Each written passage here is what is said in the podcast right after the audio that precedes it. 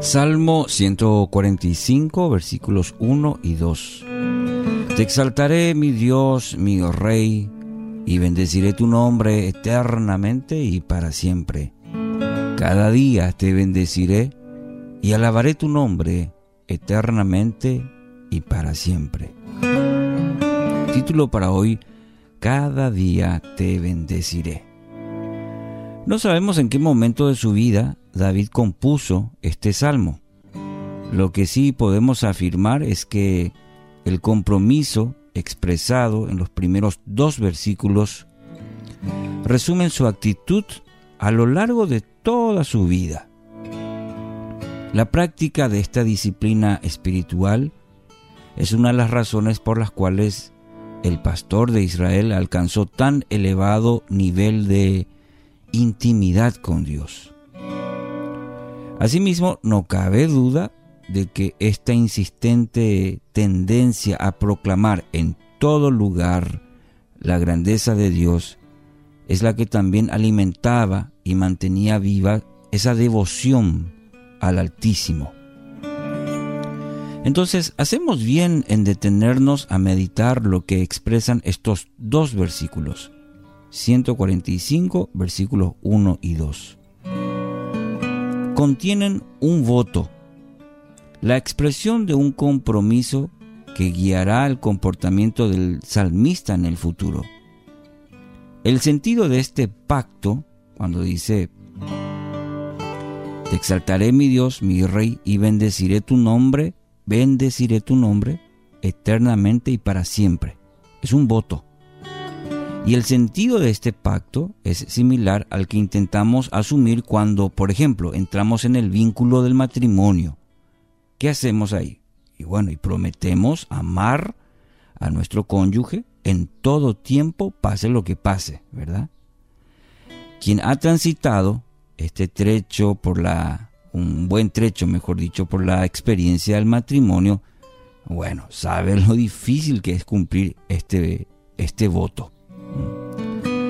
No obstante, la vida espiritual está fundada sobre un pacto no un contrato, un pacto.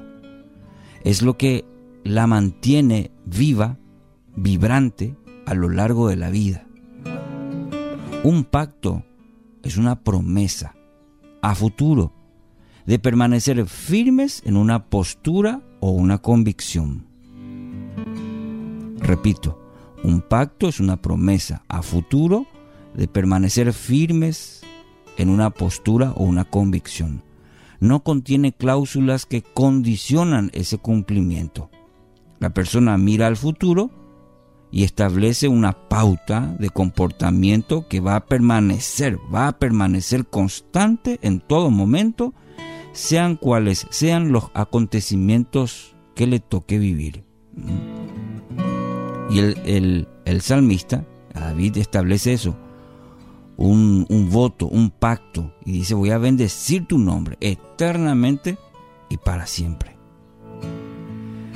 Lo que trae el futuro es algo que ningún ser humano puede conocer. Mm.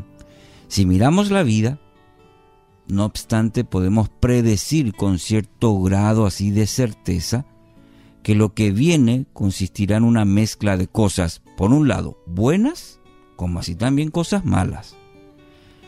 Sabemos que va a ser una mezcla de momentos de alegría como también de tristeza, de victorias, pero también de derrotas.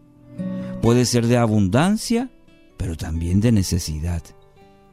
Cada ser humano está expuesto a las condiciones, a estas condiciones que son fluctuantes, que existen, mi querido oyente, como resultado de vivir en un mundo caído, a consecuencia del pecado.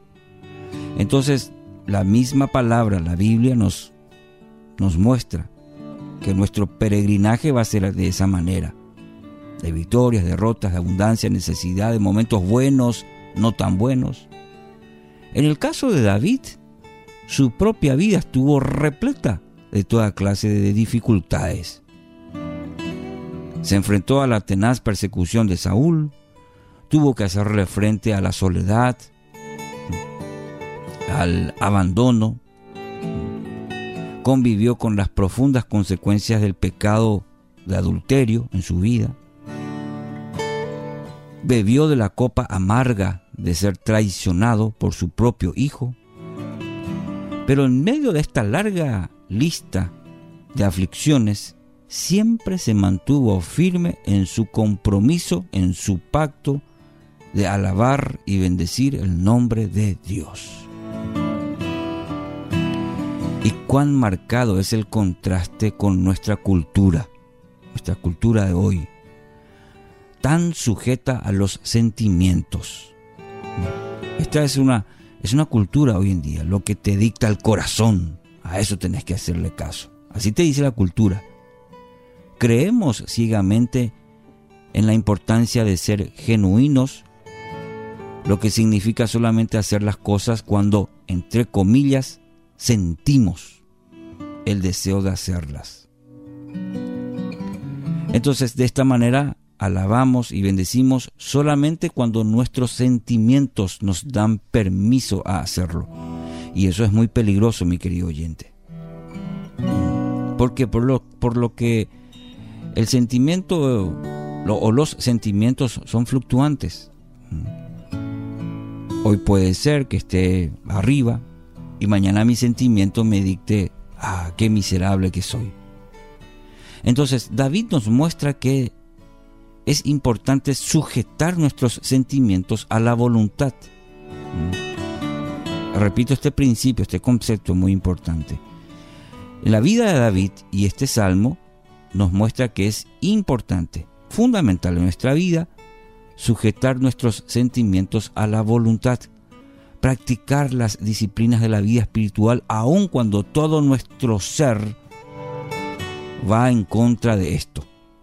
Mm, ahí está la voluntad. Es más, la insistente práctica en tiempos de adversidad, mi querido oyente, puede ser la que mayor fruto espiritual deje en nuestras vidas. Y ahí actúa la voluntad, porque mi sentimiento me va a decir, no, no lo hagas. Eh, el sentimiento va a ir de contramano, pero la voluntad nos va a ayudar que en tiempos de adversidad, este puede ser traer mayor fruto espiritual en nuestra vida. Que esto hoy anime su corazón y pueda declarar en el nombre de Jesús, hacer una oración como la de David. Señor, te exaltaré, voy a bendecir tu nombre eternamente y para siempre cada día, así como hoy, este, este 20 de diciembre, voy a bendecir y voy a alabar tu nombre eternamente y para siempre.